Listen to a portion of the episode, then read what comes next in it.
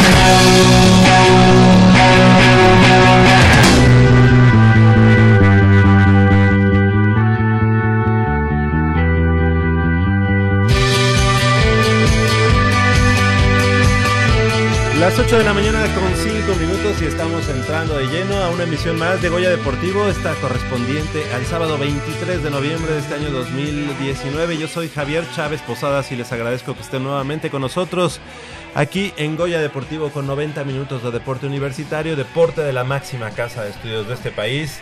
Y bueno, pues estamos em, aquí en Radio Universidad en Adolfo Prieto número 133. Esto es Goya Deportivo. Del otro lado del micrófono nos acompaña Crescencio Suárez en la operación de los controles técnicos, así como Armando Islas Valderas en la producción. Y de este lado del micrófono me da mucho gusto presentar a mis compañeros y amigos de eh, transmisión esta mañana. Manolo Matador Martínez Román, ¿cómo estás? Buenos días.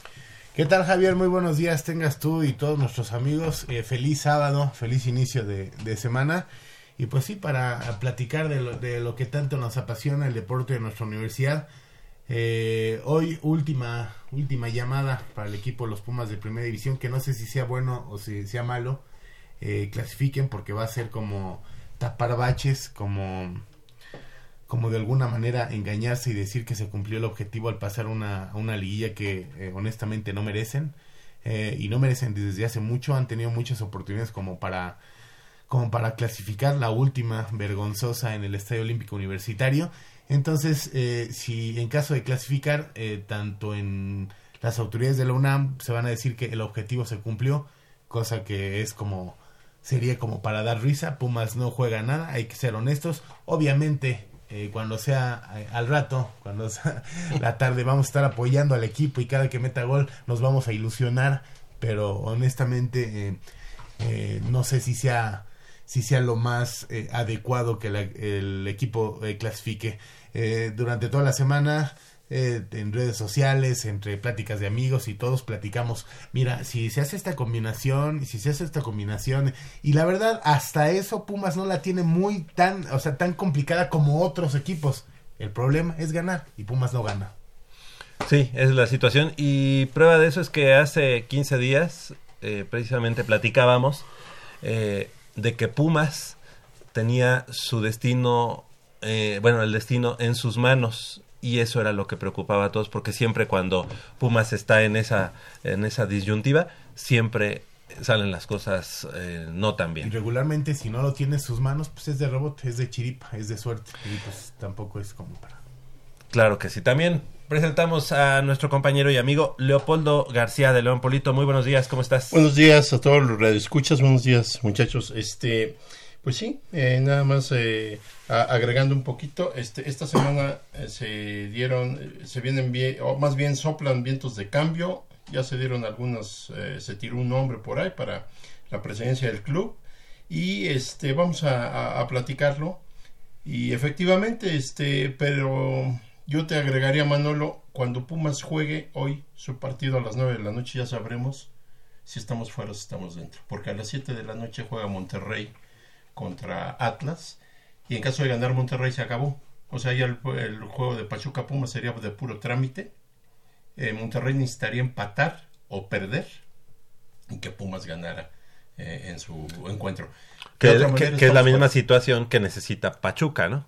Exacto, de Pumas Pachuca. En caso de que Monterrey sufra el empate o la derrota, si, si llegara a haber un ganador entre Pumas y Pachuca es el que, el que clasifica. En caso de que empaten, que fuera los dos, ¿no? Ajá. Sí, así, es, porque eh, en la tabla eh, Monterrey eh, sumaría 25 puntos, nosotros llegaremos a 24, entonces ya no nos alcanza. No hay más que Monterrey pierda y nosotros tengamos posibilidad de ganar, que lo veo también, como tú bien dices, muy difícil. Mucho, muy difícil. Ahora no se nos dio ni ganar eh, fuera, que fue el caso de la temporada pasada, donde se ganaba mucho afuera, no se ganaba mucho en casa. Y ahora se repitió, y se ganó un poquito fuera, uno o dos juegos, creo, por ahí, y en casa eh, se nos complicó la Bueno, porque se cumpliría un año, un, año sin liguilla, ¿no? Sin liguilla. Y eso ya es un, este, ya es para prender focos rojos, aunque sabemos que la directiva saliente es lo que menos le, le interesa y le ha interesado porque ahí se ven los resultados. Y bueno, pues es una... sin liguilla y eso quiere decir que eh, un año sin quedar entre, entre los ocho primeros. Pues eso es lo triste, ¿no? Que Pumas siempre tendría que ser forzosamente protagonista. Pumas siempre eh, debe aspirar a lo más alto. Y ahora pues hemos tenido dos terribles temporadas. Esta, bien lo dices, en caso de clasificar sería engañoso. Muy ah, engañoso. Oye, pero, ¿sabes? Lo que a mí me resulta más eh, complicado de entender es que hay la salida de una directiva, pero yo no veo este un cambio hacia crecimiento.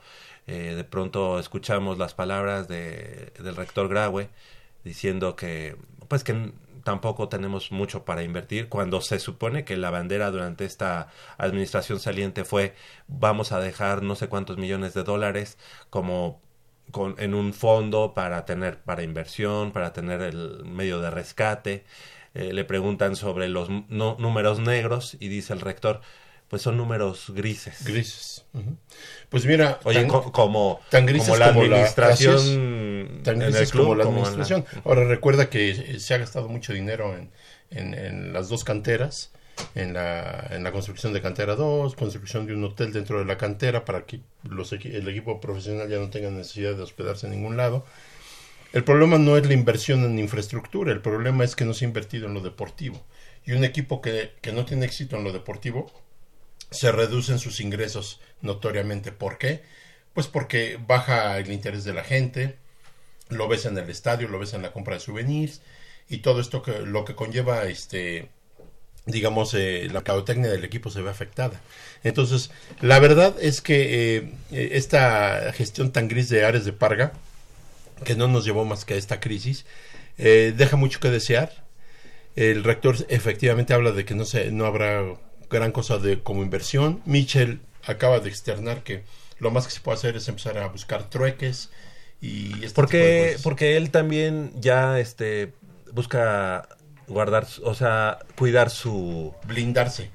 su hueso no ajá sí, claro claro claro y este de alguna manera eh, ahora eh, independientemente de que esa fue ese sea su objetivo pues hay que ser claro si a él, si a él le dan línea de que no hay dinero este, pues... Oye, pero, no pero no, has visto como que ha sido una constante de, años. De, no, pero eh, ahora como argumento también de Michel. Claro. O sea, ya en todas las ruedas de prensa este bueno es que nosotros no tenemos el presupuesto.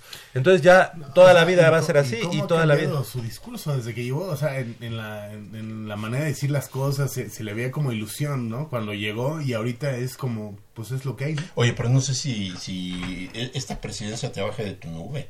Tú a lo mejor llegas con expectativas con ciertas ideas y a ver, bájale dos rayitas bájale tres la cosa está así y tú sabemos cómo es de Parga, ¿no? El todólogo, que no sabe nada, a final de cuentas.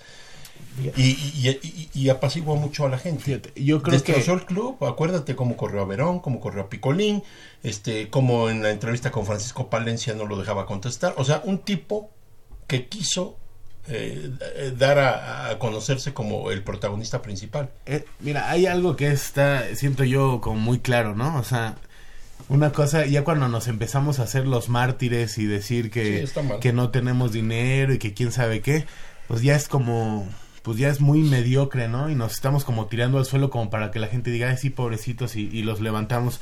O sea, yo me, me pongo a ver, Pumas no creo que tenga menos dinero que equipos como Necaxa, como Querétaro. Prueba de ello es que Necaxa eh, cada semestre vende y vende bien, ¿no? O sea, vende a, sus jugadores y compra muy barato.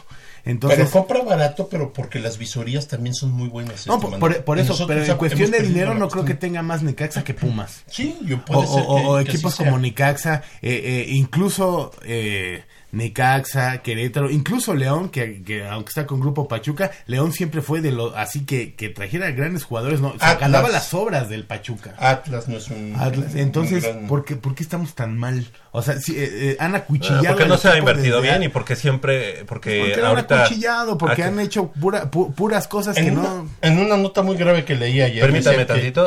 le damos la bienvenida a, Michelle Ramírez Corral. Muy buenos días, Mitch. ¿Cómo estás? Muy buenos días, compañeros. Muy, muy buenos días a todo nuestro auditorio. Muy contenta de estar aquí y veo que ya están calentitos con, con el tema de los Pumas. Pero déjenme decirles una cosa el dinero no, no lo es todo.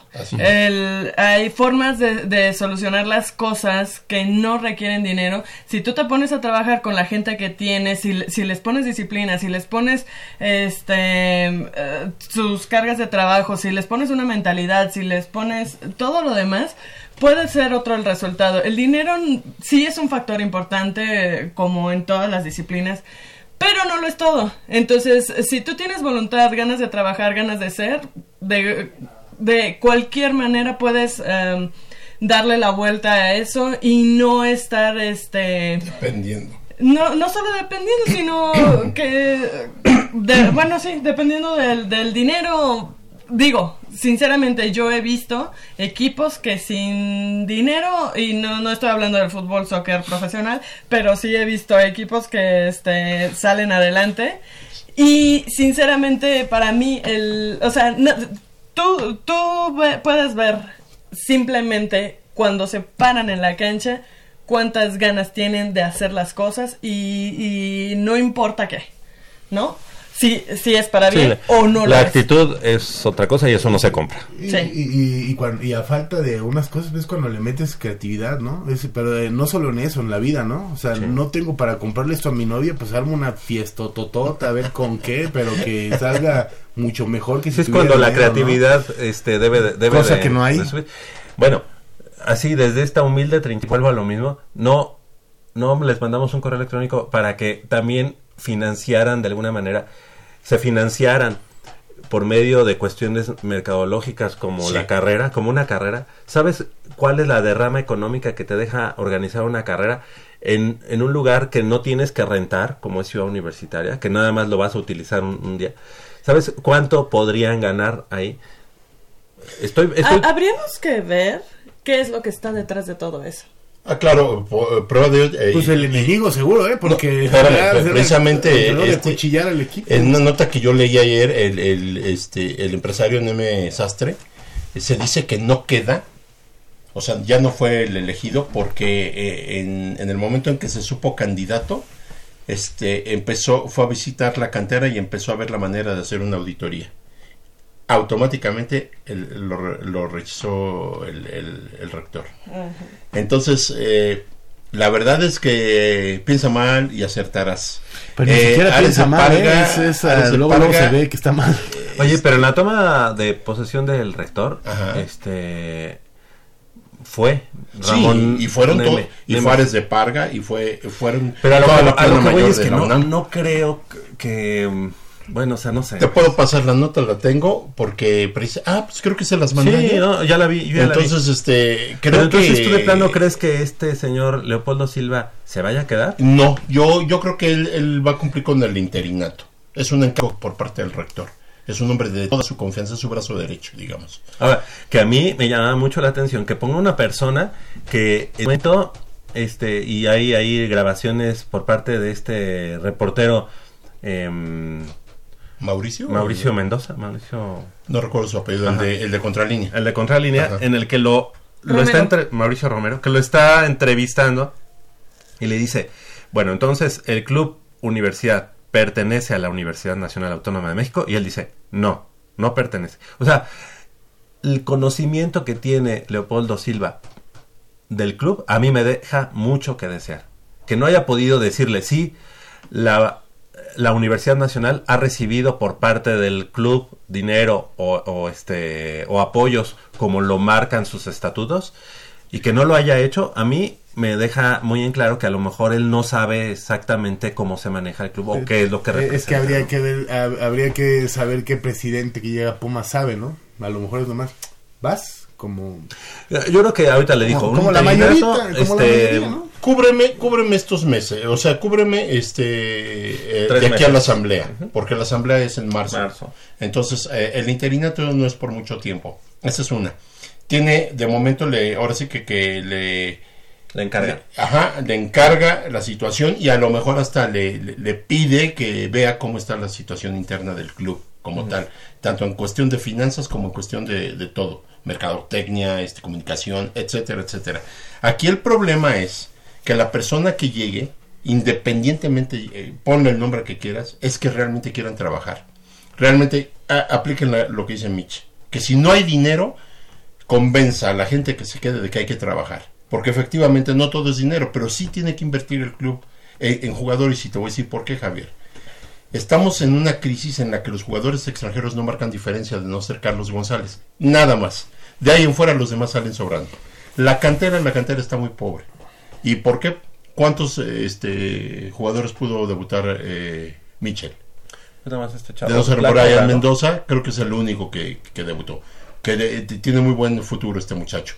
De ahí en fuera seguimos con los Cabrera, seguimos con los Barrera y seguimos con este con el Cascajo, la verdad se oye feo, pero es la, realidad. Ya son jugadores que no te van a dar más. Si ya no dieron en su momento, ahorita ya es imposible. había un chavillo. Eh, y de aquel Ramírez. Ahorita el nombre. Lateral izquierdo. lateral izquierdo que, que, iba bien y lo, lo cepillaron. Y, lo cepillaron. Pero había otro que en algún partido de Copa le dio la victoria a los Pumas y después desapareció. Que le mandaron un centro y que este metió el gol raso, raso y que lo entrevistaron, estaba todavía pelón y todo. no recuerdo que desapareció. Bueno, yo no sé si en esas famosas reestructuraciones que hicieron, porque lo habían mandado a la tercera división. Exactamente, acuérdate que, que hubo cambio de entrenadores de las de, de, de, lo que es la cantera, este hubo un reacomodo y, prueba de ello fue que eh, Ramón Villaceballos y etcétera, etcétera, algunos de, ese, de, ah, esa época salieron del club ya no son más entrenadores de Pumas en las fuerzas básicas. Hubo un cambio estructural. ¿Cómo se llevó a cabo? No lo sabemos. Prueba de ello que, por ejemplo, ahorita Leandro Augusto está fuera de la institución. Ares de Parga se llevó entre las patas. Ha de haber hecho me largo, pero me llevo a este de entre las a Ver, a ver, ok. Y era el contacto en fuerzas básicas. ¿Qué les parece? Este, retomamos el, el tema en unos minutos más, porque está y da para mucho. Eh, a eso de las 9 de la, de la mañana estaremos platicando Me parece correcto porque hay mucha información. hay mucha información y hay muchas cosas de, de, que decir al respecto, pero algo que hay que tomar en cuenta y hay que este, decirlo es que justo en estas fechas siempre se nombra este el deportista eh, por cada una de las eh, entidades deportivas de, de, México. Y en este caso la Universidad Nacional hace lo, lo, lo, lo mismo como el premio, digamos, premio estatal, del, deporte. ¿no? El premio estatal del deporte, que en el caso de la universidad se presenta como el premio universitario de deporte, eh, premio estudiante deportista o premio Puma, y Diana Laura García Hernández, quien cursa el quinto semestre de la carrera de arquitectura en la Facultad de Estudios Superiores Acatlán cierra un gran año en las competencias de alterofilia al obtener el Premio Universitario del Deporte a la mejor estudiante deportista del 2019. García Hernández logró el bicampeonato en la Universidad Nacional en Mérida, Yucatán, al agenciarse el primer lugar y además sumó para su carrera deportiva la medalla de oro en la Olimpiada Nacional 2019, méritos por los cuales pues será galardonada. La atleta fue la mejor en la categoría de los 64 kilogramos al levantar 96 kilos de arranque y 122 en el envión, lo que hizo refrendar su calidad de favorita. La Universidad Nacional Autónoma de México entrega el premio Puma a lo mejor del deporte de la institución. Este premio es el equivalente al premio estatal del deporte que, que entrega la CONADE cada año para recompensar el esfuerzo de los atletas con el objetivo de alcanzar la excelencia en sus diferentes disciplinas atléticas. ¿Qué les parece? ¿Qué les, qué les deja? Este, alterofilia, una de las disciplinas que había estado un poco aletargada en los pues sobre todo es una disciplina que no tiene mucha muchos reflectores. Exacto sin embargo, a, mí, me consta, yo yo que voy mucho por esos rumbos, veo a los muchachos de alterofilia, pero entrenando en serio, ¿eh? ¿Verdad? No tengo el gusto de conocer a Diana Laura, pero... Sí. No, yo sí, sinceramente es una niña que le ha metido mucho, muchas ganas a su trabajo, le ha puesto todo el alma y el corazón desde, ella viene desde las Olimpiadas Nacionales ganando y ganando en cada una de ellas. Y representando a la universidad. Y, representando a la Universidad Nacional. Eh, pues yo por la única motivo, razón que que, estoy contenta por esto es por lo que tú acabas de decir que esta disciplina en la Universidad Nacional pues sí se ha quedado un poco rezagada y que ahora pues de alguna manera se le reconoce pero este sí me quedo un poquito con la duda de si debió haber sido Diana Laura la, la poseedora de este galardón, ¿no? Porque habían atletas en la Universidad Nacional con méritos internacionales. Eh, a nivel, digo, tenemos una Teresa Alonso que campeonatos mundiales en natación artística que ahora le, llamamos así. La chica de este, ciclismo, ¿no? Eh, bueno, Yareli ganó el año pasado y no puede ser ah, dos años seguidos, pero um, sí han habido eh, varios atletas con un nivel más alto competitivo que Diana y no estoy peyorizando su trabajo, al contrario, que digo, qué bueno que se lo están dando, pero sí... Como que nunca hay una justicia plena, ¿no? Sí, pero en la semana más o menos me dediqué a, buscar un poquito quiénes son los, los galardonados en todos los estados de la República y la, en su mayoría son atletas que tuvieron desempeño nacional. Entonces, eh, eh, hubieron empates, como no lo hubieron, hubieron a quienes les entregaron el premio solos, eh, pero sí, sí me llama la atención que nosotros estamos premiando algo a nivel nacional cuando podríamos premiar a, nuestros atletas, a nuestros Pumas que, que llegaron a tener este... Yo creo, que, yo creo que por ahí también hay una situación de mm, premiar a lo que, o sea, al, al deportista o a las deportistas que te dieron a ti como universidad medallas. O sea, yo, yo entiendo que una medalla internacional se cuece en otro, en otro nivel, ¿no? Pero la universidad, lastimosamente, está como que prefiriendo a esos deportistas que le dieron lustre a la misma universidad en Olimpiada y en Universidad. No estoy diciendo, y como tú dices, no estamos dejando o, o cuestionando el porqué, pero sí creo que habían otras opciones en cuanto a certámenes internacionales que también pues obviamente este Mira, te exigen la pongo mucho así. Tenemos teníamos a esta Es que poner ejemplos es, eh, se me hace así como un poquito este eh, comparativo y no tan padre. Ok. Bueno, yo no sé si los atletas así, pero sí había había quienes. Yo no sé si los atletas que consiguen alguna medalla a nivel internacional eh, sean más bien digamos objetos de de premiación, pero a nivel, este, a nivel federal. Estamos hablando de ah. premios a nivel estatal. Yo no sé, te insisto, un atleta de la UNAM que gane medallas internacionales sea más objeto para que pueda entrar a una competencia, una terna, para ganar un, premio, pero a nivel de país, México, y no, de México y no precisamente del Distrito Federal, porque puede, pueden, yo no sé, ¿verdad? En este caso, cuántos atletas que pudieran estudiar en la UNAM, que lo dudo mucho, Oye, representan. Pero mira, a, a, Mitch y a un servidor nos tocó en su momento estar dentro del comité, ¿qué se llama? Del jurado. Del jurado, exactamente. También a nuestro productor, a nuestro productor Armando Islas Valderas, también fue jurado. Hijo, qué jurado. no, pero no, no, Eso, viene en las especificaciones, eh, en los requisitos para poder otorgar el premio. Tiene que, tiene que haber gente de, medios, de, comunicación, de tu entidad. Ah, tiene que haber este, entrenadores, personas que ya hayan ganado este premio. Y. Ay. Pues autoridades, ¿no? Ah, y autoridades, sí. Eh, entonces, eh, pues entre todos van pues dando sus motivos y razones. Y actualmente ah, de comunicación, si, ¿quién hay? Si ustedes dos fueron jurados, entonces ustedes eh, pueden eh, ponerse del otro lado y ver en qué se basó ese jurado para decir que ya fue la ganadora. Eh, bueno, lo que pasa es que... Este... Ajá, ustedes ya estuvieron del otro lado. Sí, entonces ustedes pueden decir... sí, muchas veces la, la, una idea de la terna en la que, o sea, tú dices, pues para mí esta persona, ah, ok, y pues hay quienes te descalifican ¿no? A, tu, a tu candidato y dice, no, para mí es este, ¿no? Y pues, a lo mejor pesa, pesa más la decisión o la, o la elección de alguien más. Pues entonces, entonces ¿para qué cuestionamos tanto? Usted ya sabe la respuesta, ¿no? Exactamente. si no, pues aquí se acaba el programa. y esto como las películas tiene que ser. Ahora, yo no sé si también se, eh, se debe a destacar, o, sea, cuestión de destacar, insisto, deportes que casi, mm. casi no hay reflectores, deportes que han hecho su lucha por años, y ahora que sale un garbanzo de a libra, este, lo consideren porque es un apoyo además, aparte del, del, buen papel que desempeña esta chica, este es importante también pues hay respaldar todo, ¿no? Exacto, hay que respaldar, eh, porque no, yo, yo siempre se los he dicho aquí, eh, no hay deportes este, mejores que otros o menos que otros. Pero, sí, pero hay deportes más practicados y o más, populares, digámoslo Por ejemplo, vamos a vamos a poner en términos prácticos y, y saliéndonos de la universidad para no afectar ni quizá a nadie. Pero, por ejemplo, esta chica de racquetball, Paola Longoria.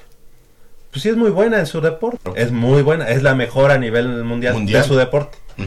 Pero no es un deporte que sea practicado tan este masivamente. tan masivamente. No, ni, ni, tiene arraigo aquí en México, muy poco. O sea, ahí sí permítanme decirles, el racquetball se practica muchísimo en todo el centro del estado del estado del país, este en estados como San Luis Potosí, Guanajuato. Este, pero cuánto es ¿Para qué difusión tiene? O sea, ¿cuánto es muchísimo? O sea, estamos hablando de cuánto. Bueno, porque yo, porque yo digo del fútbol americano. No, es que el fútbol americano es uno de los deportes super más importantes en México porque yo estoy inmerso en él. pero, pero, pero realmente te vas a, lo macro y te das cuenta que es una comunidad muy pequeña. Ok, voy de acuerdo con tu comentario, pero ahí lo que es eh, la importancia que tiene eh, los resultados de Paola Longoria es que no solo ha sido a nivel nacional, sino internacional. Ella estoy diciendo que es eh, al nivel mundial la mejor. Ajá. Y eso está muy bien, está muy bien. Pero si habláramos de... Mm, ay, un reporte rápido, a ver, vamos. Este algo parecido. Algo, vamos a, ponerle el tenis. El tenis. Pues o sea, si, si esos resultados de Paola Longoria, si, si Paola Longoria no fuera raquetbolista y fuera tenista, se verían más. ¿Estás de acuerdo? Si fuera la, nivel, la, número uno en el tenis, se vería mucho más que en el racquetball. Porque de pronto en los medios de comunicación, que son así para vender, nos dicen, es que estamos hablando de que es la Pelé del racquetball. Pues sí, porque es la número uno. Pero el racquetball no tiene el, el pues sí, la, Tantos adeptos. Tantos adeptos. Sí, ok, pero podríamos decir, eh, en comparación, podríamos decir lo mismo del tenis, en comparación, por ejemplo, con el fútbol soccer. O sea, eh, por la cantidad de gente... Sí, pero, la diferencia entre el racquetball y el tenis, o sea, en, el, vaya, no hay mucha diferencia en cuestión de patrocinios, también un tenista... No, no, no, estamos hablando de, de, participación nada más, no de patrocinios. yo, yo lo que voy es que... ¿Participación en cómo? Sí, la, cantidad de gente, que practica ese deporte. No es un deporte Pues sí. Les a es el deporte nacional de no, pero les voy a poner un ejemplo. Por ejemplo. No, del tenis, estoy ah, no, sí, Un ejemplo es, ¿se acuerdan eh, el tiro con arco en los Juegos Olímpicos? Sí. Bueno, en cuanto se ganó la medalla esta chica, este, siempre se me olvida su nombre. Aida Román. Aida Román. Las canchas, eh, o más bien el, acá en Ciudad Universitaria, eh, ajá, el, la zona de práctica estaba ah, infestado de jovencitos y de niños que fueron a inscribir porque todos querían tirar con arco. Si esta chica no hubiera tenido el éxito que tuvo, y a mí se me hace todavía un esfuerzo triple o más que otros deportes, el, arco, el tiro con arco seguiríamos así como que ignorándolo. Paola Longoria tiene éxito en el racquetball y gracias a ella, cuando se da, solo porque es exitosa, se le da difusión a este deporte, pero esporádicamente. Ah, eh, Yo quiero ver cuánta gente a raíz de esta chica se puso a practicar racquetball. Puede ser que hayan tenido su, su, su boom de momento, que no duró gran cosa. La chica sigue teniendo éxitos bueno, es más, pero si no es un deporte si yo te pregunto, si yo te pregunto, Polo, dime cinco canchas de fútbol, soccer en la en lo que es demarcación este sur de la ciudad, este Tlalpan, este Coajimal, no sé. Me las vas a decir. y digo, ¿dónde puedo practicar racquetball en esas mismas? ¿Quién sabe? ¿Quién sabe? Yo creo que en el squash no hay, hay a lo mejor, y porque no, porque no sabes. Además es un deporte más elitista. Sí, sí. Entonces, o sea, como que todo hay que verlo en perspectiva, ¿no? De pronto en Guadalajara hay un restaurante que tiene el récord Guinness. Mira la, el récord Guinness de que te sirven más rápido una carne en su jugo. Y te quedas así, ah, ok.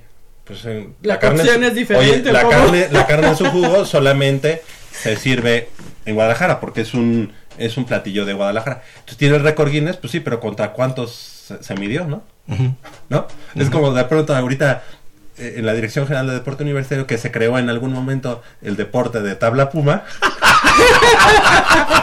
y de pronto que tengamos en la UNAM al mejor campeón del campeón mundial de racket del récord Guinness, récord Guinness de tabla puma, va a decir, "Oye, es el Pelé de Digo, yo no, exageraste las proporciones. Gritando a A ver, queremos que, queremos que hable la gente si, si se puede tomar la molestia y nos digan si saben o han practicado la tabla puma. Y si no, aquí en Javier al rato les voy a dar cátedra. Fundamentos de tabla puma. sí, sí, sí. La verdad, ¿cómo se Hay que ver en perspectiva con, contra quién te estás midiendo y contra cuántos, ¿no? Así tan fácil como decirte, este restaurante de Guadalajara tiene el récord Guinness de servirte más rápido la carne en su jugo. Pues sí, pero pues, ¿cuántos restaurantes de, carne en su jugo hay? Exacto. Pues a lo mejor hay 10. Ah, pues este es el récord Guinness porque los otros se tardan 20 minutos y esos se tardan 10, ¿no? Entonces no, no importa tanto, o sea, pero bueno, ella es la ganadora del premio Puma y creo que tiene todos los merecimientos, como lo tienen muchos. Sí, claro. Qué bueno que además creo que a la par de este premio Puma se le entrega un premio al mejor deportista por cada una de las asociaciones, deportivas de la Universidad Nacional. No, claro que sí, porque incentiva a los a los atletas a, decir, bueno, ok, yo también quiero ese premio y, y, al rato ya pues me voy a ser merecedor al, al premio universitario del deporte y por qué no al rato al premio nacional del deporte, como ya hemos tenido atletas que han ganado el premio nacional del deporte, ¿no? Claro. Entonces, este, pues sí, e, es como ir escalando poco a poco, ir irte retando a, ti mismo y, claro, ir Ahora, siempre, siempre causará polémica, ¿no? Eh, indistintamente. Si hubiera sido otro el personaje, igual podríamos decir, no, es que, bueno... Hubiera habido cuestiones. siempre será... Eh, eh, habría que estar al día a día con los deportistas, porque también, insisto, los esfuerzos que hacen ellos este en deportes de poca difusión sobresale cuando y además ¿qué, qué, qué, debes de tomar en cuenta no solamente los galardones sino muchas veces las historias de vida de cada uno de los de esos de esas personas. Hasta el apoyo que reciben también en cada uno porque no es lo mismo jugar fútbol soccer que jugar este mira la alterofilia yo sí la practicaba desde hace mucho. Ahí en la, en la esquina de la casa con las caguamas después de la cuarta yo quería ver que levantaras la quinta. Sí, no, mira, o, sea, de que tiene merecimientos los tiene, no, pero, claro, pero siempre e-, elegir a uno es quitar a miles, ¿no? Sí, claro, y también está el hecho de, de, de que no hay parámetros para poder medir a todos de la misma manera, ¿sabes? Porque como lo hemos mencionado aquí ya varias veces, el, el, deporte es multifactorial y, y, de repente, como tú decías ahorita, tal vez las historias de vida, tal vez el apoyo, tal vez el, el nivel al que llegaron, tal vez, tal vez, tal vez, ¿no? Entonces sí, bueno, no sé, a mí, bueno, a mí sí me queda el gusanito, podríamos haber tenido, a mí me hubiera gustado que, fuera alguien más. o sea, el, la labor que hace el jurado en cualquier estado, pero en este caso en la Dirección General del Deporte Universitario, no es algo fácil, ¿eh? No, es algo fácil porque en ningún estado. estás eliminando muchas posibilidades. Claro. por elegir una. Y sabes qué, te voy a decir una cosa, desde hace mucho tiempo yo no estoy de acuerdo con ninguno de los premios Puma. O sea, porque empiezas a valorar otras cosas, ¿no? Bueno, pero pues este ganó en Estados Unidos y ganó en el Mundial de no sé qué. Ah, pero este ganó esto. Pero acuérdate que su historia de vida... A mí la verdad, este, el premio Puma se me hace muy discriminatorio. No el premio Puma, sino el premio estatal del deporte de cualquier estado. ¿No lo darías entonces? Eh, yo daría el mejor, al mejor de cada una de, las de, las este de las asociaciones. Pero entonces les estarías dando como porque ahí sí estás hay un premio económico Ahí les, eh, ese premio económico, pues les estarías dando como de a mil pesos a cada uno. Bueno, es que también ya, ya estás hablando de otra cosa, ¿no? Ya estás hablando no puedes comparar naranjas con, eh, manzanas, manzanas Ya estás hablando de presupuestos, ya estás hablando de asociaciones, ¿cuántas asociaciones Pero entonces, ¿qué me dices del Premio Nacional del Deporte? Lo ganó una gimnasta. Y, y, y también uh, hubo en las propuestas gente, gente de diferentes disciplinas. Es a lo que voy. O sea, por ejemplo militar nada, pero no es lo mismo atletismo por, por el entrenamiento que lleva y perdón por lo que voy a decir, por, contra quién lo voy a comparar. No es lo mismo la el, el tiempo que tienen de atrás de, estar trabajando el atletismo, el salto con el salto de altura, el salto con la rocha, no todo eso, con, perdón, grupos de animación y porras. Así es. Pues, o sea, sí tienen un entrenamiento y es muy respetable y sí tienen que hacer muchas cosas y evoluciones y coordinación. Son y todo diferentes, sí. Son diferentes. Pero, o sea, de pronto que ahorita me dijeran, ¿sabes qué? El ganador fue de grupo de animación y porras, este, fulanito de edad. Que todo mi respeto, perdón. Y estás dejando atrás a un atleta de 100 metros planos por X o Z, pues eh, no puedes qué comparar, difícil es, Qué difícil es y, mira, podemos entender muchas cosas. Mitch tocó un punto, este, la situación de, un premio económico, sí. Eh, pero mira, Mitch, yo creo, independientemente de que, te digo, ya tocamos otros puntos, otra cuestión de, presupuestos, y sobre todo, yo creo que si el atleta no recibe un estímulo digno, pues también lo, lo, lo este, digamos, lo, se sentiría menos, se sentiría defraudado, se sentiría, eh, o sea, en vez de eh, celebrarle y premiarle, este, pues le estás dando así como que nada más una palmadita en el hombro. Yo creo que los premios deberían ser significativos, eh, porque es una forma de, estimular todavía más al atleta. Yo creo que no, no, no cualquier atleta dedica tanto tiempo a, su deporte y son los que tienen éxito. Y que llegues y que tengas que darle un premio más que nada, pues, más que sustancioso, representativo nada más, sí es bueno pero también como que no te estimula a seguir, ¿no? Pero Porque que sea justo, ¿no? Lo ves en otros lados, en otros países y, son premios un poquito más significativos. Y sí, si aquí vas a dividir entre tantas asociaciones, pues debe haber más presupuesto. Aparte de que las asociaciones luego desgraciadamente caen en una serie de irregularidades en las que también volvemos a lo mismo, no, no, pues ya no tengo dinero o no, no hay dinero, o, no nos alcanza. Entonces ya te, ya, te involucras en otras cosas, que no, no es de nuestra competencia. Entonces quien sufre todo esto es el atleta, porque el atleta está luchando por algo, satisfacción personal, ser un triunfador, pero si aparte tú le das un buen, este, digamos, un buen premio, pues eh, reactivas a toda la gente que quiere llegar. Yo, yo lo decía más en el sentido de que los atletas buscan, siempre se fijan metas.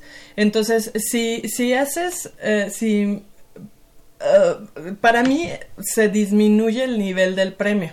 a mi gusto, digo, todos tenemos derecho a, a pensar diferente, ¿no? Pero para mí se disminuye el nivel del premio. Ahora bien, no es lo mismo, este, por ejemplo, eh, cualquier atleta... ¿Cuánto, es el premio? Hablando ya. 110 eh, mil pesos entre los tres ganadores que son entrenador, fomento y y, atleta. Ajá. Este, lo, tienen que dividir. Ahora bien, si hay un triple empate, como en el caso de la Universidad Nacional el año pasado, que hubo un triple empate, pues el premio que corresponde al atleta se divide entre tres. O sea, 10 mil pesos. pero, o sea, bueno, cada quien, ¿no? Los, los ¿Qué es eso de triple empate? O sea, mejor ganamos todos, pues. Eh, pues, pues, uh, uh, ahí es como tendríamos está siendo muy elitista. Ahora, mira, es, no, no, es, lo que estamos diciendo. no hay parámetros para medir bien eh, este, todas las referencias deportivas. Pero a lo que yo voy es que, por ejemplo, un, eh, un atleta que, que, ha tenido logros internacionales implica mucho más que tener logros nacionales. Implica viajes, implica el esfuerzo deportivo, horas de trabajo. Eso no está discusión. Este, no, sí, porque es no, no, no, no, a mi gusto se debería de medir. No, no, no, por eso, pero eso no te lo estoy discutiendo. Eso es, eso es como muy obvio, ¿no? O sea, internacional vale más que nacional, eso siempre. O sea, en el, en, en cualquier proyecto en la vida, o sea, alguien que, que, se va al extranjero a estudiar, alguien que se va a jugar el fútbol a otro lado, eh, o sea, internacional siempre va a valer más que nacional, siempre. Pero eso, lo, que yo te estaba eh, comentando ahorita, eso de triple empate a mí se me hace luego como... Ahora mira, yo como, que es una salida rápida. Yo te sí, una, salida, rápida, y fácil. O sea, que no es una payasada. Ahora, yo te voy a poner un ejemplo muy muy cañón. Habla Mitch de, ir eh, eh, escalando y que tu ambición y pues, a lo mejor vas a centroamericanos, panamericanos, Juegos Olímpicos, sí, ganas la medalla, llámese de oro, plata, lo que tú quieras. Y entonces sí, voltean a verte. Y entonces sí eres considerado para Premio Nacional de Deporte. Más sin embargo, a pesar de, si tú ves los premios que les dan por una medalla, la verdad te pones a llorar. Esa es una. Y dos, cuántos se cuelgan de esa medalla y sacan más beneficios que el mismo atleta. Y al atleta le dan, pues a lo mejor te ayudo, lo más que yo he llegado a saber que les ayudan con una casa de interés social. Es lo más que yo he llegado a saber. Hasta ahí. Eso sucede en los, en los estados. En la Universidad Nacional no, no, no, no. Nada. Yo estoy hablando, yo estoy haciendo un comparativo de, de, lo que tú decías de, de cómo el atleta va buscando su ruta y sus ambiciones, sí. Y yo pongo ese ejemplo. Si a nivel, a otro nivel que no es la universidad, a nivel mundial, si un mexicano gana una, una medalla, los beneficiados son el, eh, los organizadores. Y si es un triple empate en esas casas de interés social, que es un cuarto, un cuarto, un cuarto. no, no, no, esos son los premios, no, no, eso no se los Y te voy a decir algo, una medallita que nos ha resultado al país, la más cara del, mundo, la del tibio Muñoz, un parásito de, de, de la política y que nada más con, su medallita siempre, no es que ganó en el 68, y no es que ganó en el 60, y de ahí no lo sacamos. Bueno, pero tú te estás yendo muy lejos. El gol de Manuel Negrete. Ah, en el Mundial. Sí, ¿no? Oye, a ver. Este. Guardada toda proporción, pues en la universidad obviamente no lo podemos comparar con estos ejemplos, pero ahí ve, vete por, por, cada escalón, entonces te das cuenta que, el premio va a ser en, en una cubeta estás metiendo al atleta de 100 metros planos, de atletismo, pues, al de, al de fútbol asociación, al de handball, pero y también estás metiendo al de boliche.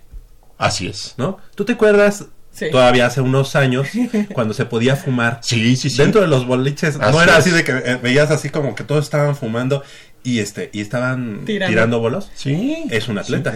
Y es un atleta. Y, el, y, ese atleta, un atleta de boliche. Que se echaba dos cajetillas. Pudo que se echaba dos cajetillas en lo que estaba jugando. Pudo ser ganador del premio Puma. Sí, claro.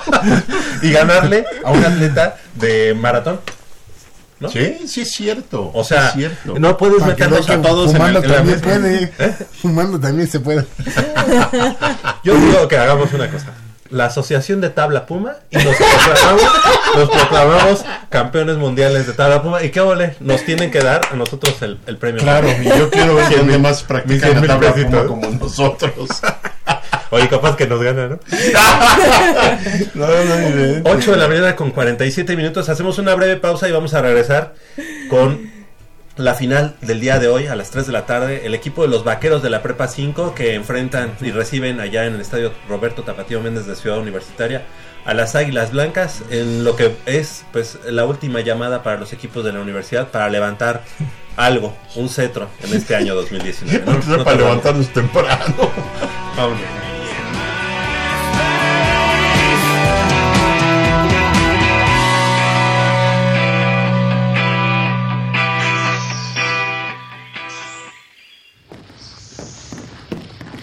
Vengan, es por aquí.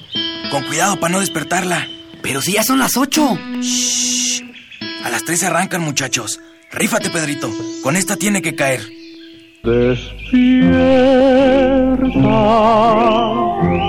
dulce amor de mi vida. Chale. ¿Pero por qué nos moja? ¿A qué mujer no le gusta que le lleven gallo? Pues a todas, pero no cuando escuchan Goya Deportivo. Los sábados en la mañana tienes una cita no querrás que nadie te moleste. El cuadrante ensordece con el rugido del felino.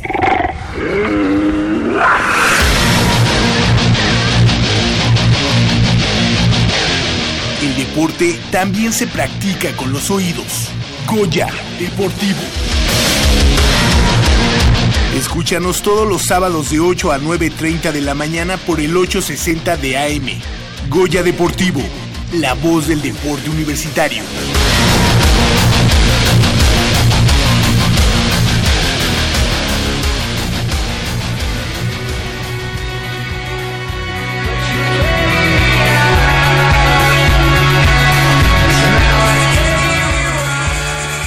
Mmm, está buenísima. Papá, ¿qué estás viendo? No, no, no, no es nada. Estoy viendo mi Facebook, mi amor. Pero ese no es tu face. Sí, ya sé, pero por favor no le vayas a decir a tu mamá. ¿Qué es lo que no me tiene que decir, eh? ¿Eh? ¿Otra vez? P perdóname, por más que intento no puedo dejar de verla. La pasión por el deporte también causa adicción. www.deportes.unam.mx Noticias, videos, convocatorias, medicina del deporte y mucho más. www.deportes.unam.mx El deporte de la UNAM también está en la web. Goya Deportivo, la voz del deporte universitario.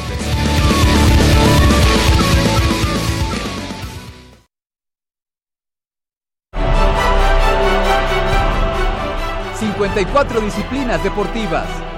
...una universidad... ...este es el repertorio Puma...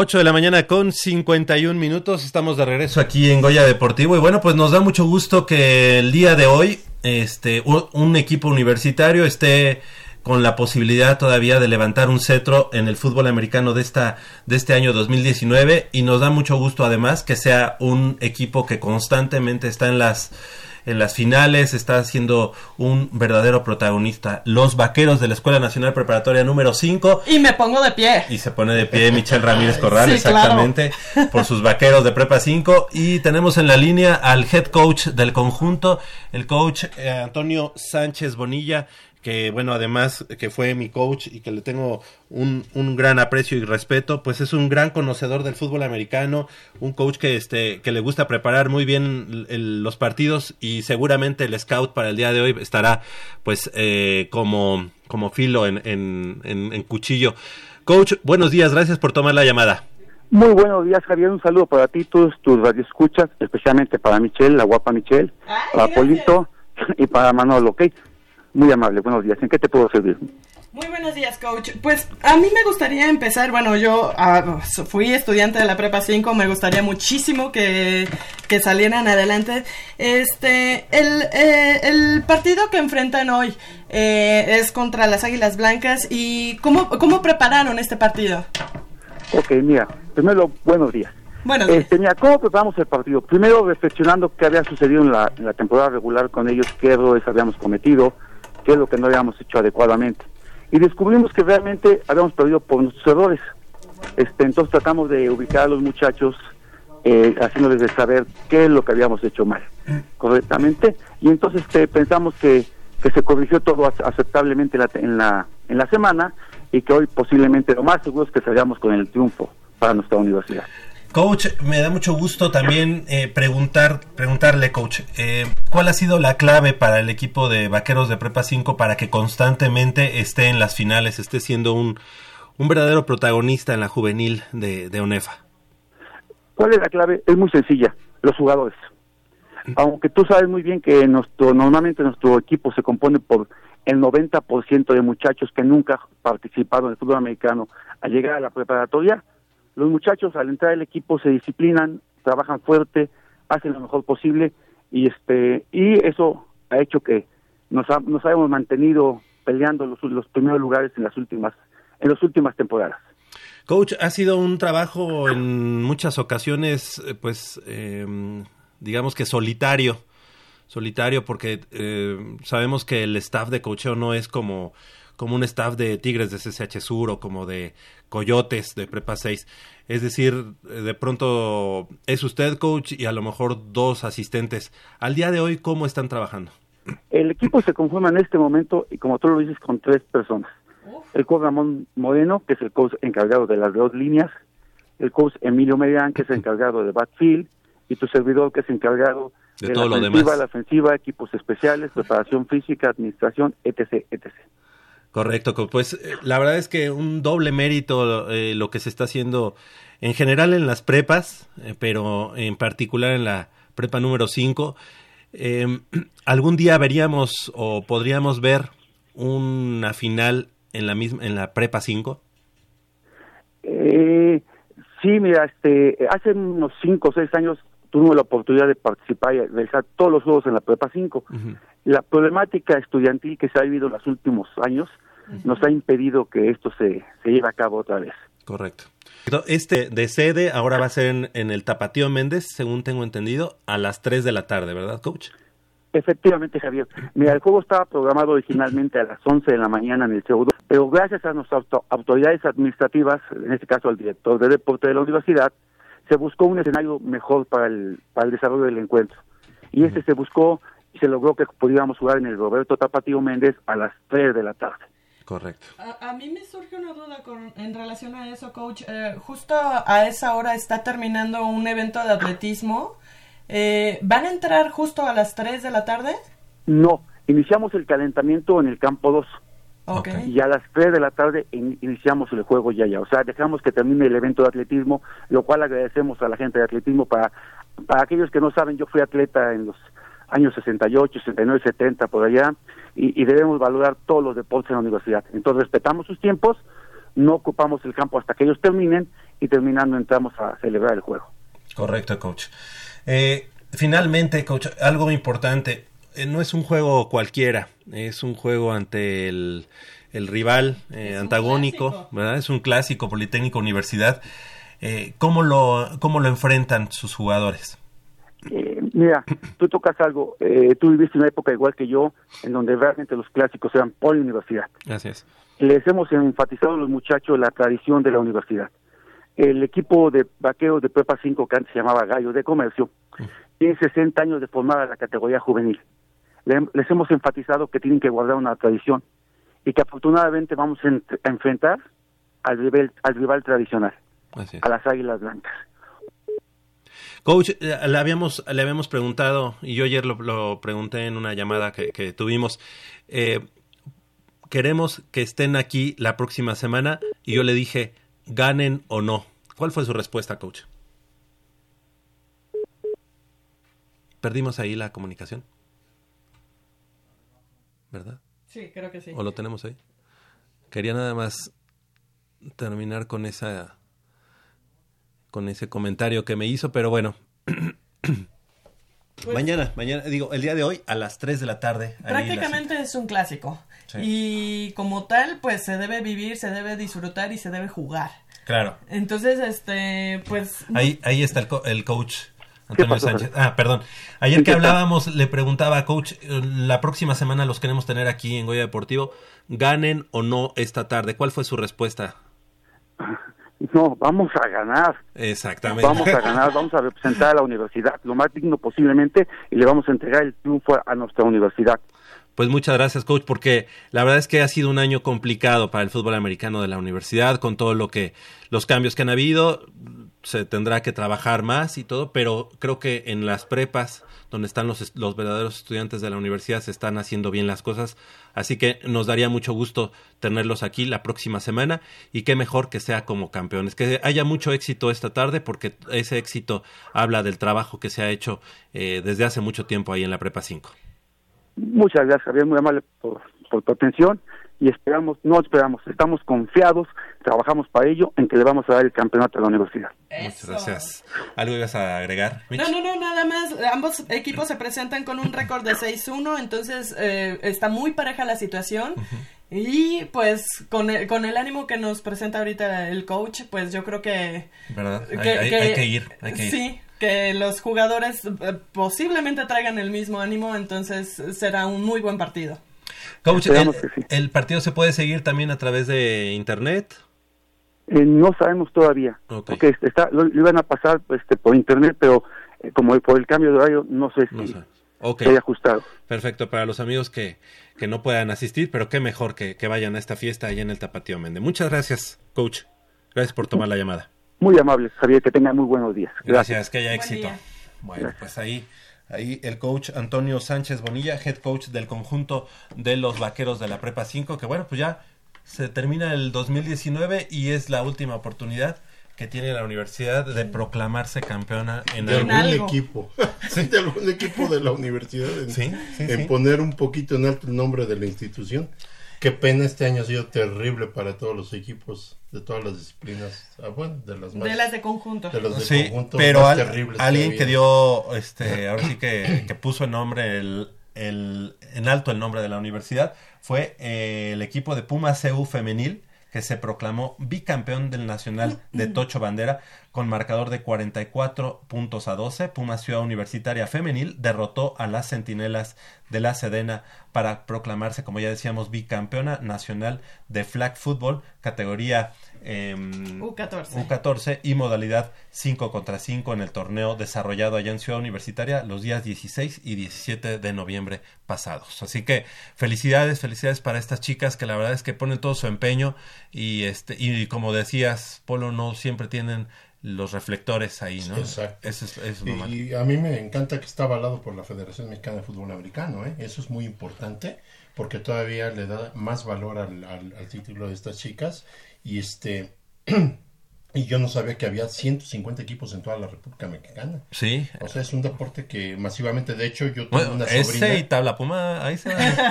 No, yo tengo una sobrina, este, tú la conoces, Ujú. o conoces a sus papás, la, la hija de Roberto y Maru. Ah, sí. Este, esta Y también juega. María René, ella juega Ah, en Mérida, juega Tocho Bandera. Tocho. Es, es muy buena jugando. Tanto el tocho bandera como el fútbol americano femenil ahorita están tomando una importancia Sí. eh, que es bastante buena para todas las mujeres que eh, buscan un espacio en alguna actividad deportiva. Eh, a mí me gusta eso. Y hablas del fútbol americano equipadas. ¿verdad? Equipadas, Sí. ajá, equipadas. Bueno, o sea, en, tanto el tocho como el americano. Acuérdate que en. Estados Unidos empezó y sigue la liga de estas chicas que juegan equipadas este, en, en ropa. Ah, el Injury Bowl. Ajá. El Injury. Ajá, entonces este e- es un deporte yo lo yo he llegado a ver partidos que bárbaras es, es, es tremendo eh Sí. Técnicamente Es muy tremendo. bueno. Sí, muy, muy buenas. y unos físicos impresionantes y el golpeo es terriblemente salvaje la verdad Sí, se dan Y- con todo. sí Se dan entonces con todo. eh, el deporte está creciendo en ese en ese rubro y, y qué bueno eh, qué gusto saber que las chicas de Tucho Bandera este hayan logrado eh, Pues sí, la verdad es que se, se han- se ha diversificado además la esca- el escaparate deportivo de la Universidad Nacional. Creo que es una de las eh, de, lo- de las palomitas que ha tenido esta, esta administración que le ha dado el peso específico al rugby, que ha tenido ya posibilidad de que el Ultimate Frisbee ya tenga este mayor participación. Eh, el lacrosse, que ha tenido también ya alguna... Buen equipo el de lacrosse Ah, también, ¿eh? Que por cierto ahorita equipo. andan en gira internacional, Sí. entonces también a lo mejor podríamos tener algo de ellos Ah. en, en próximas emisiones. Oye, de hecho, estamos hablando de un equipo de menos de 14 años, de las niñas. Sí, son las más jóvenes, son las más jóvenes.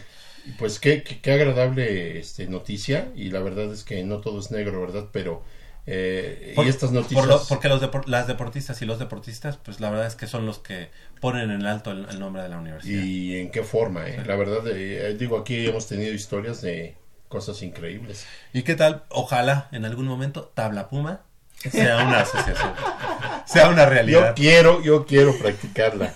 Creo que es hasta para de 80 años, ¿no? Una cosa Sí, así. es la posibilidad que Es la posibilidad que tengo sentado en mi silla de ruedas, a lo mejor voy a estar jugando tabla puma, Tabla pero... Puma. Eh, hay un capítulo en el libro de Fundamentos de Tabla Puma. ¿Ah, hay un capítulo sobre eso. Oye, y bueno, y, no- y, no hemos platic- y también hemos platicado también del auge que se- ha tenido también eh, la charrería en la, en la, En la universidad, Ah, sí, claro. Y que pues, ya, este, ahora sí que florea la reata. Y, y, pues, Literal. ¿Verdad? Y, y más, más suertes que, que, que tienen ellos. Pero el equipo de charrería ya tiene muchos años, ¿eh? Y en algún momento sí... sí- Lo que pasa es que... Tuvo, pero se dejó se- de practicar ajá. y se, y Porque se es- dejó la es muy caro, asociación. ¿no? Sí, es muy, muy cara. Muy caro. Sí, simplemente, pues, a a ver, alquílate o compra unos caballos. Oye, pues Que vayan dos, tres diputados y te hagan el paro, ¿no? que practiquen ellos el deporte en los da- y nosotros y nos, nos No, pero el, chance chi- de- el chiste es que hemos tenido también participación en Olimpiada Nacional. Ah, ok. O sea, significa que son niños. Oye, pero en la facultad de, ve- de veterinaria ahí tienen un corralito con, con caballos, pues por lo menos Sí, que nos lo pero creo para- que eh, Ah, sí, no. esas son especies que llevan a, Ah. a, que- a curación y Ah. Pues a que los atiendan, pues. ¿Se, ¿se acuerdan la vez que fuimos al evento de ciclismo de montaña? Claro. ¿Qué ¿Cómo pasó con el equipo de ¿Cómo olvidarlo? de, de montaña? Estuvo. Traía, traía mi canastita atrás con el pan. Solamente un moño se me cayó. Solamente un moño se me cayó de toda la ruta. ¿Pero a quién se le ocurre? No, no, no, no, no. ¿No te acuerdas del casco que llevaba? Sí, no, no. Creo que era de fútbol americano. Bueno, también se vale. Oye, es una modalidad más difícil. A ver, con bicicleta de panadero, aviéntate. aviéntate en la montaña. Yo quiero ver si con problemas puede andar uno en la calle. Y que ¿no? termine la Y carrera. que termina la carrera. Sí, no, no, no, no. Yo decía, yo pues todos los que, todos los que pasan se me quedan ser por envidia. La velocidad que llevaba era impresionante. No, vamos. Bueno, solamente un moño glaseado fue el que se me perdió la ruta. Oye, pero hacía mención de esto porque son los, eh, los deportes que de repente nosotros, fíjate, ese es un ejemplo, Mitch. Ajá. Cuando destacan, se les da hasta nosotros mismos a lo mejor cometemos el error de darles la difusión nada más cuando, cuando hay algo sobresaliente, cuando que les deberíamos de dar se- seguimiento. Claro, yo no sé este dentro de la dirección cuál sea la disposición de, de tener este ese tipo de información y movilizar a la gente, pero qué importantes son esos eventos y de ahí salen luego los garbanzos de a libra que Sí, tú los ignoras y de repente aparecen en un lado, ah, sí, es que estudió en la UNAM, Sí. o es de la UNAM, y dices, ¿y cuándo me enteré yo de eso? Pues por lo mismo, ¿no? Porque hay, deberíamos de tener una gaceta deportiva, que Ah, creo sí. que alguna vez ya existió, Y era y que erróneamente la desaparecieron. clamábamos por eso, clamábamos. Claro. Pero lamentablemente ahorita, pues a lo mejor algunos de los reporteros, este, no están en el, en donde deben de estar, en el campo, este, buscando sus notas, buscando sus Bueno, es que entrevistas. si, si, por ejemplo, si tienes un fotógrafo que tiene años de experiencia, que ha trabajado para tu dirección y de repente le traes a otro individuo y entonces ahí lo congelas y mandas al otro individuo a los eventos, digo, hasta hasta soy absurdo porque te- la universidad eh, es- tiene tantos eventos que podrías tener ese fotógrafo en un lado, al, al fotógrafo con experiencia en otro lado y así sucesivamente, entonces harías una cobertura Ah. más amplia de los deportes. No se quiere, esa es la verdad, no se quiere porque la universidad tendría que ser, fíjate, tendría que ser un, ¿cómo te diré? Un difusor del deporte Claro. dentro de la universidad, que no solo resaltara dentro de la Gaceta, sino que fuera de ese ámbito la gente escuchara del deporte que se practica. Bueno, en la Gaceta de la UNAM al día de hoy creo que son tres planas las que le dan a deporte. No, de y te, estás, y te estás colgando, y ya estás gastando papel. No, no, no. Pero si hubiera una, una Sí, ¿no? Gaceta, oye, ni siquiera pido que la impriman, que sea en PDF y que le pueda llegar Y ahorita a todos. por las redes sociales. Sí, tan fácil. Mitch, ¿cuántos, tú, tú debes de saber, cuán- cuántos deportes se practican en la UNAM? Yo me quedé por ahí de que será que 54. 40 y tantos. 54, ¿no? Eh, bueno, me pones en predicamento, Polo. A ver. Es que depende de la clasificación, ¿no? Es que no. Eh, ahorita lo que manejan la- las autoridades en la dirección son 74 disciplinas. Ay, no. Ah, sí. Eh, pero yo-yo, trompo. A, a mi parecer, aún seguimos manteniendo las 52 que teníamos desde hace tiempo. Bueno, si le anexas eh, charrería y una que otra que aparece 54. ahorita. 54 Ponle. tal vez. Ok, ajá. ¿a cuántas le- le- les haces difusión a la semana? ¿A una? Y media, y media hoja eh, se la dedicas a Pumas este soccer, Soccer. De fútbol profesional. Sí, no, pones el marcador y una fotito y lo demás. No, pero además, por ejemplo, hay, hay una como agenda deportiva que se publica en, en El la carrusel, agenda. el carrusel deportivo. Y el carrusel lo único que pone son puros este cursos de deportes. ¿Por qué no hay, por ejemplo, como una agenda real para que yo sepa que yo quiero ir a ver a los de voleibol? Pues, ¿qué partidos hay de voleibol en la semana? ¿Qué partidos hay de básquetbol? Ya lo único que nos enteramos es cuando ya pasó. Fíjate que de, Sí. de- de- en cuestión de, por ejemplo, de fotografía, yo, yo podría decir este, a los que están estudiando comunicación, para servicio social, los contra no es que los contrates, los, los, los traes a la dirección, sabes que me van a cubrir deportes diferentes, como servicio social. La verdad, Bueno, no te, no te costaría un Pero lo- los de servicio social lo hacen, pero también tienen re- hay reporteros. Sí, por eso. Pero no, los tienes sin, sin tareas. Exactamente. O sea, los tienes como Es a lo que me congelados. refiero. O sea, la universidad tiene semillero de todo, hasta de lo que no existe. Tiene semillero. ¿Por qué no aprovechar? Aparte de que el estudiante empieza a hacer tablas, empieza a tener una experiencia, empieza a tener un poco de bagaje y de roce, Es que es al revés. su- surtes, surtes. a- Pues, Y, oye, y no estamos encontrando el hilo negro, ¿no? No. O sea, así había sido siempre, pero bueno, ahorita ya... ah, El departamento de comunicación aquí en, en- en la dirección, a mí se me hace un departamento muy pequeño en cuestión de cantidad de, de integrantes. Podría ser este Nosotros cuando, nutrido bueno, cuando, pagado. cuando entramos y que era la administración de Manuel Negrete, éramos dos reporteros. Ajá. O sea, Rodrigo de Buen y un servidor. ¿Sí se daban abasto?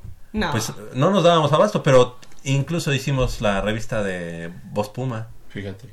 y la de Garra Puma. La- o sea, se salió a, a publicarse, se publicó. Y en este momento creo que son como... Un, ah, ponle tú como unos ocho que están ahí este, contratados, más cuántos habrá de servicio social. Es como un ejército, ¿no? Como 10.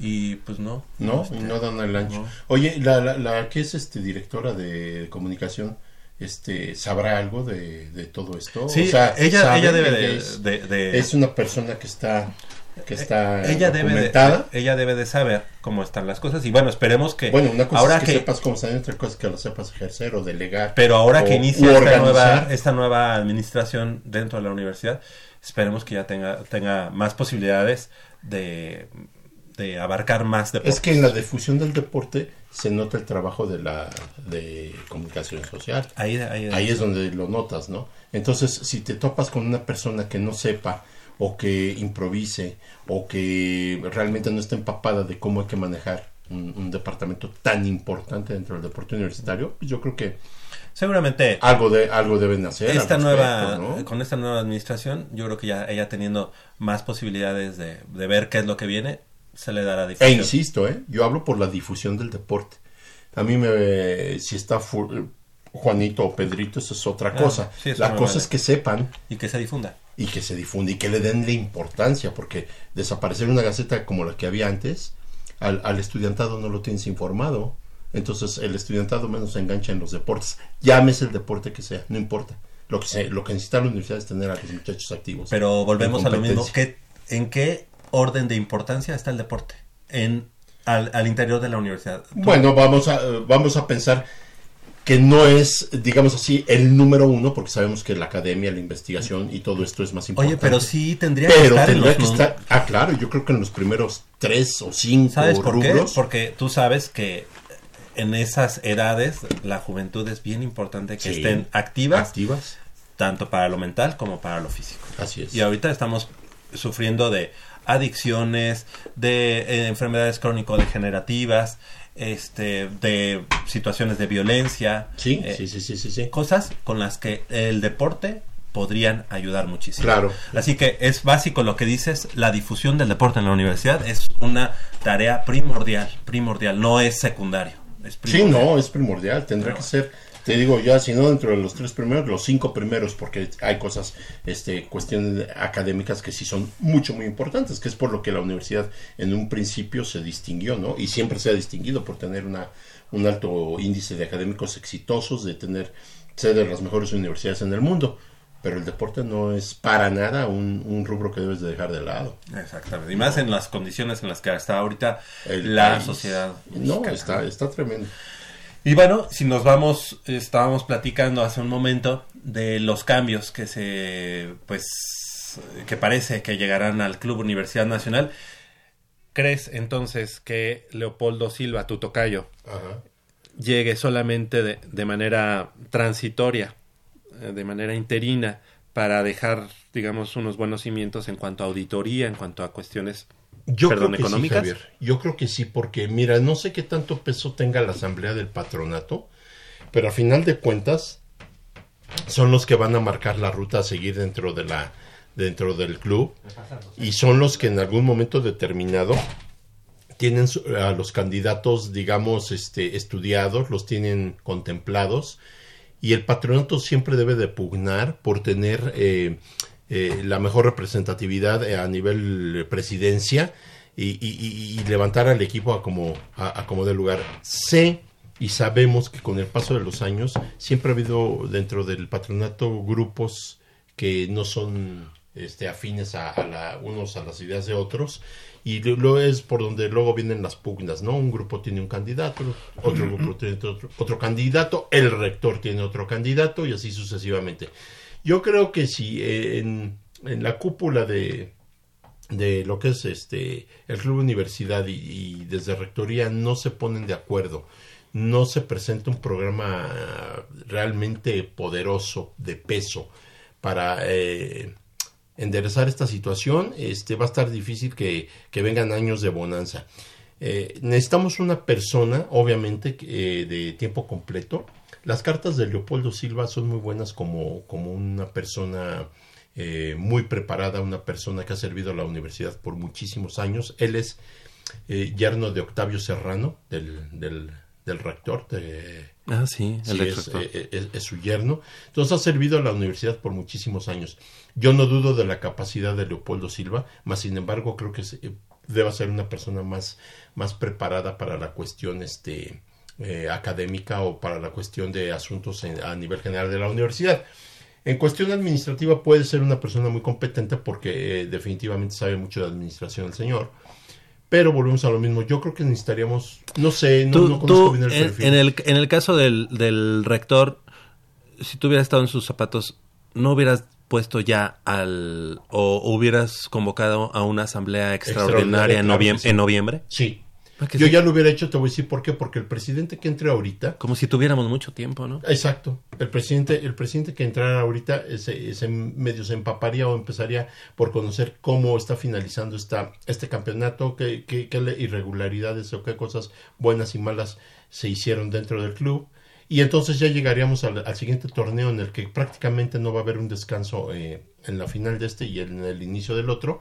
Entonces ya llegaría más empapado, ya llegaría con más idea. Ya podría ahorita, desde este momento, si es que llega uno, dos o tres jugadores mm, de perfil bajo, de no mucha inversión, este, ya, ya él estaría más que enterado, estaría a lo mejor ya más empapado, estaría ya dando este carta o paso libre para que se hicieran estas contrataciones pero pues no, no, no se le ve ahorita, no sé cómo, cómo se vaya a, a- a gestar esta situación. Eh, el hecho de que Pumas califique o no califique, independientemente de eso, a mí me tiene preocupado al futuro inmediato. que es en enero. Va, empieza un nuevo campeonato. A ver, pero ahí, ahí pasamos de lo administrativo a lo deportivo. A, lo deportivo. a ver, Jesús Ramírez. Jesús eh, Ramírez yo creo que debe tener continuidad. A mí no me, no me desagrada su. Él, él, no, no planeó el equipo que está jugando actualmente. ¿Ya tuvo eh, injerencia? Porque yo ya perdí ya la noción del tiempo. No, realmente él no, no, no, tuvo mucha injerencia. Todo lo estaba manejando Ares de Parga hasta que nombraron a Jesús Ramírez, que no tiene mucho en la gestión. Eh, yo creo que Chucho Ramírez poco o prácticamente nada tiene. O sea, él trajo al entrenador que es Mitchell, ¿no? Sí. Y, eh, y, la formación del equipo, la conformación del equipo que tuvo cierto tiempo, muy poco tiempo, digamos, para trabajarlo. Lo de Jesús Ramírez, ¿tú le das el beneficio de la duda? Sí, yo a Jesús Ramírez le daría continuidad. A decir por qué, Javier, porque volvemos a la cuestión de los tiempos. Si tú ahorita cortas a Jesús Ramírez, el, que llegue al área deportiva, que va, va a llegar eh, con el plantel que hay ahorita, va a llegar con un plantel desmantelado, va a llegar con un plantel que ya le contrataron, ¿cómo va a llegar? No, ahorita se necesita que Chicho Ramírez, yo le daría a Chicho Ramírez el semestre que viene ya como, como digamos, el, el, punto máximo de tolerancia sería el siguiente campeonato, porque ahora sí, Jesús Ramírez desde ahorita ya debe de tener idea de lo que se va a hacer, independientemente del presidente que llegue. Ya el presidente que llegue le dirá, oye, ¿qué, qué propones? Yo propongo esto, a ver, vamos a hacer números, vamos a sentarnos, si se puede, no se puede, o, o canjeamos, o hacemos esto, no sé. Eh, pero Jesús Ramírez ya debe tener en mente cuál va a ser el plantel del año que entra. Y te voy a decir una cosa, se sueltan ya nombres, ¿no? Se soltó el de Franco Jara. Y ya lo desmintió el mismo Chicho Ramírez. Dicen, no es cierto, no ha habido acercamientos con este jugador. Bueno. Que sería increíble, ¿no? Maravilloso. Ahora, volvemos a lo mismo de los dineros. ¿Qué vas a sacrificar o qué vas a vender o qué hay en puerta que se, pueda ir para que digas, sí, me hago de los servicios de dos o tres? Ese es uno. Luego, ahorita Cruz Azul se está desprendiendo de jugadores como Méndez, el español Méndez, que por la nacionalidad y por poco, la poca oportunidad que tuvo en Cruz Azul, a mí en lo personal se me hace un jugador muy bueno. No muy bueno al grado de decirte es un crack, no, pero se me hace un jugador que le ayudaría mucho a Pumas porque juega del lado de, de Pablo Barrera, aunque sería competencia para Brian Mendoza. No me desagrada porque Brian Mendoza todavía tiene que tener un proceso de maduración. Entonces, Méndez ya externó que se quiere ir. Cauterucho ya externó que se quiere ir. O sea, son jugadores que a lo mejor tienen una, son de nómina muy alta. Eso sería el impedimento. Pero Chucho Ramírez ya debe tener, indistintamente si nos quedamos con el mismo plantel o no, ya debe tener. Ahora, tenemos la visita de un nuestro gran capitán, nuestro ex capitán Darío Verón. En días pasados llegó a la Ciudad de México, fue a visitar a los Pumas, fue a visitar a sus paisanos y eso a mí me agradó porque es un tipo que ya puede llegar a inyectar este otra otra mentalidad. No estoy diciendo que llegó para Pumas, ¿eh? Vino de visita. Pero coincidentemente se está dando la visita de Darío Verón cuando hay cambios en la estructura de Pumas. Yo no sé si alguien o algo haya alguna relación al respecto. Le ha dicho, vente, te necesitamos ahorita. A mí no se me haría nada raro que aprovecharan esta visita para decirle, oye, nos interesan tus servicios en este aspecto. Darío Verón vendría a ser un, algo excepcional dentro de la organización. claro. Entonces, yo creo que el presidente que llegue, si de veras se dedica a la cuestión administrativa y a sacar a flote los números de Pumas y empezar a mover la situación financiera del equipo y pedirle al patronato pues que le entren con una lana, porque pues tenemos un patronato bien vasto, aparentemente, y de gente muy poderosa y de gente riquísima. Te sueltan nombres de gente que no conocemos y te dicen, no, pues es un millonario fulano y que tiene sus empresas y que... Este es que, pues sabes, eh, yo creo que ese fue como el, el punto medular en la ruptura eh, entre, entre mm, Elías Ayub, llámese Carlos Slim, y, y el, el, equipo de Pumas. Que ya cuando la persona de mucho dinero entra a invertir, dice, ya bueno, con más derecho. Sí, ajá. Y, quiere rebasar. Oye, pero ¿qué es, qué es lo normal, no? O sea, pues está mi, está mi dinero, mi inversión de por medio. Entonces, sí, sí meto, meto inversión, pero yo quiero tener esta canonjía, esta, traer tal jugador y de este jugador me pagan tanto y así. Ese tipo de cosas que se sabe que se hacen por debajo del agua. Ok. Y yo creo que por ahí es que la asamblea pues a decir no no este le dejamos le dejamos todo el poder a Carlos Slim y ya no tenemos ningún dividendo no pero te acuerdas que en algún momento Jacobo este y, acertadamente decía y estoy de acuerdo con él y estamos de acuerdo actualmente de que decían que, había que romper ya con eso de que Pumas tenía que ser manejado por un patronato y se tenía que actualizar ya para que alguien tomara el equipo de, de una forma este permanente estábamos hablando por ejemplo el comparativo con Tigres Elías Ayub lo dijo, Pumas necesita tomar el patrón eh, y el manejo del equipo como lo ya lo hizo Tigres. Bueno, es que es ese que equipo ya este Javis. La, la, administración de Pumas es digamos como que fue el primer paso Así y fue lo que hizo Tigres. Lo que pasa es que Tigres lo hizo muchos años después y lo mejoró. ¿Cómo lo mejoró? Se lo dio exactamente la administración. Es lo que estaba haciendo Telmex. O sea, Carlos Slim, o sea, Elías Ayub, con Pumas. Administrar completamente eh, el, club. lamentablemente hay una asamblea, que la asamblea seguramente de toda esa gente que no conocemos, pues tienen tienen ciertos intereses. y también tienen cierto, cierto poder. Sí, exactamente. Y pararon de, de, cabeza la situación. Exacto, dijeron, bueno, pues es que ahorita somos bicampeones y todo lo que sea, pero ya no me llega tanto dinero, ¿no? sí, claro. ¿No? ¿Por qué? Porque ahora es libre. Pero entonces, por, todo. ¿por qué no invierten más ellos también? Digo, el patronato está conforme. Si yo quisiera llegar a formar parte del patronato, pues a lo mejor yo puedo entrar como socio, pero voy a entrar como un socio que no tenga ni voz de, voto. A nada, nada más ir a las asambleas y escuchar. Y, ver, a, los viejitos. Ajá, exactamente. Y la gente poderosa o la gente que está al frente y ha tenido por muchos años gente exitosa, muchos universitarios de carrera. Entonces, ¿dónde está la inversión? ¿De dónde va a salir la inversión para el equipo? ¿De qué sirve un patronato que no invierte? Carlos Slim Domit el hijo de Carlos Slim, sigue siendo parte del patronato. Entonces hay gente muy poderosa. ¿Por qué siempre estamos en números rojos? O, cómo son los manejos? ¿O por qué el patronato no pide cuentas claras y el saber por qué hay números rojos? ¿Por qué siempre navegamos, como decía Manolo, con la, banderita de lástima de que hay pobres pumas? Es que ellos, ah, no, es que ellos, su fuerte es la cantera. Mira, Tigres se transformó, pero Tigres no deja de, de rendirle cuentas a la Universidad Autónoma de Nuevo León. Sigue su nexo con con, la universidad. Eh, eh, el que lo agarre un grupo de empresarios poderosos y, que la y que fíjate el, rector puede decir sí eh, está bien pero acuérdense que este equipo representa a la universidad y si quieren seguir representando a la universidad tenemos que seguir teniendo nexos yo te aseguro que ese no, es el, no va por ahí el problema. y, claro, de hecho, si te das cuenta, después del reportaje de Mauricio Romero, en el que dice que no, el club no es de la universidad, ¿no? A partir de ese momento, hoy es el momento en el que más injerencia tiene la universidad en el club. Así es. Al grado de que es el rector el que, nombra, directamente al, al, presidente. ¿Y el presidente quién es? Pues el que era el secretario administrativo de la universidad. Sí, llegó a ser hasta secretario general dentro de la universidad. Entonces, digo, una cosa no está peleada con la otra. Yo no sé si definitivamente las patadas debajo de la mesa son muy fuertes, porque sí debe haber gente inconforme que diga, no, es que si entra fulano, la empresa fulana, pues a nosotros nos van a dar una patada en el trasero. O sea, deja de tener un peso específico el patronato o a lo mejor hasta el riesgo de desaparecer como tal.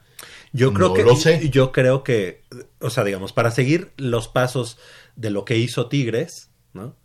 El primer el, lo primero sería desaparecer el patronato. Que al día de hoy parece más como un lastre para el equipo de Pumas. Porque hay muchos grupos, ¿no? el grupo de los ingenieros, el grupo de los médicos, el grupo de todos egresados universitarios, ¿no? Sí es cierto, ¿no? Sí es cierto. Y son grupos fuertes todos. Fuertes. Entonces, el rector es el que en un momento determinado, a lo mejor con un manotazo en la mesa, que dice, no, yo, yo, yo lo, uh, yo nombro al presidente y se acaba la, la confrontación. Bueno, ¿cómo pero quedan, pero quedan este, insatisfechos. ¿Cómo estaría esta, eh, esta pesadilla llamada Ares de Parga? ¿Cómo estaría? Que extrañamos a Mabu. Bueno, y Mabu, eh, o sea, lo comparas con Ares de Parga y bueno, es un... No, es un... Es un dios, ¿no? Exacto, exacto. Y, fíjate cómo fuimos en decadencia, ¿no? Después de Mabu llega Borja, ¿no? ya Jorge Borja. Pero imagínate. Y ahí le damos en la torre a la infraestructura o al organigrama de Pumas. Porque ahí es de Pumas Morelos. Se vende Pumas Morelos. Y luego de ahí decíamos, ¿no? Que y llega este individuo. Ahora, que te voy a decir, todavía a Jorge Borja se le agradece el que haya, el que haya tenido la visión en algún momento de, de invertir como fuera, como fuese, para llegar a la final del 2015. Así es. No, de hecho trae jugadores Jorge Borja. Acuérdate de los cinco famosos que fueron, entre ellos Tito Villa, este... Eh, eh, Jimmy Lozano. ajá. Este, fueron cinco jugadores que... Que le decían el Ferrari Puma. Ajá. Entonces, de alguna manera eh, se invirtió. Aunque hubo jugadores que llegaron muy a fuerza, como Tito Villa, que no se le veía espíritu de nada nunca, jamás en su vida ha externado en algún momento una palabra de agradecimiento hacia Pumas. Yo creo que estuvo, pero bueno, de hecho lo confesó, ah. que él no se quería ir de Cruz Azul y Billy Álvarez lo obligó a venirse a Pumas. Entonces llegó, entonces ese tipo de cosas. También estaba Romagnoli. Romagnoli, eh, que es muy buen jugador, muy rentable. Entonces la verdad es que se invirtió y aquí no. Aquí cada vez nos deshacemos de más jugadores. Eh, eh, Ares de Parga desmanteló el, el, último ese equipo, ese equipo de 2015 lo único que necesitaba era ciertas ciertos movimientos si me apuras nada más dos o tres refuerzos más y con eso oye un equipazo. y que esa fue, esa fue una final que inolvidable que se nos el campeón sin corona el campeón sin corona Pumas de, de, 2015 sí, que obliga a irse a, a, a los penales a penales ¿no? Después de venir con una losa de, de 0-3. Sí, donde el bulto este de Eduardo Herrera nos hace el favor de dejar el equipo eh, con 10. Y a pesar de eso tuvimos para anotar el gol del GAN. Y todavía se eh, o sea, este muchacho, el paraguayo, el, ah, este... el que mete el cabezazo de, que nos, ma nos empata. tiempos extras. Que empatamos. Pero bueno. Bueno, pues estamos llegando al final. Yo le quiero mandar un saludo a y eh, a Ivonne, a mi prima Ivonne, un saludo que, estén, eh, que nos están escuchando. Muchas ah, gracias por sus comentarios. Un saludo. Este, y bueno, pues. Grande. Eh, la vamos a pasar ahí en Celaya el, la Navidad, así que. ah, qué bueno, ahora te vas a Celaya. A Celayita. Me parece muy bien. Yo mando un saludo a todos mis cuates, a los panchos que ahora se han dado a la tarea de escucharnos todos los sábados. Les gusta mucho el, programa, el programa y este aunque nos agarramos aquí a sombrerazos a veces, pero bueno. Por hoy es todo. Crescencio Suárez en la operación de los controles técnicos y Armando Islas Valderas en la producción. Y de este lado del micrófono nos despedimos. Gracias, Polo. Eh, tu pronóstico para esta noche. Híjole, si te soy honesto. Híjole, ¿de veras? Bueno, te la voy a poner fácil. 2-1 favor Pumas. Ok. Bueno, quiero suponer. Espero que el equipo de Pumas gane y que por ahí el Atlas empate ahí. ¿no? el Atlas no tiene nada que perder y la verdad nos haría un gran favor. que nos haría un favor. Hay el, eh, este muchacho que siempre le tengo mucha fe al medio, este muy bueno que jugó en algún momento con las Huilas. Ah, era el rifle anda. No, ah, no, este, ¿cómo se llama? Eh, Osvaldito. Ah. ¿Cómo me gustaría para Pumas ese jugador? Javier, yo soy Javier Chávez Posada, les agradezco el favor de su atención, no sin antes invitarlos y recordarles que el próximo sábado en punto de las 8 de la mañana tenemos una cita aquí en Goya Deportivo con 90 minutos de deporte universitario, deporte de la máxima casa de estudios. Hasta la próxima.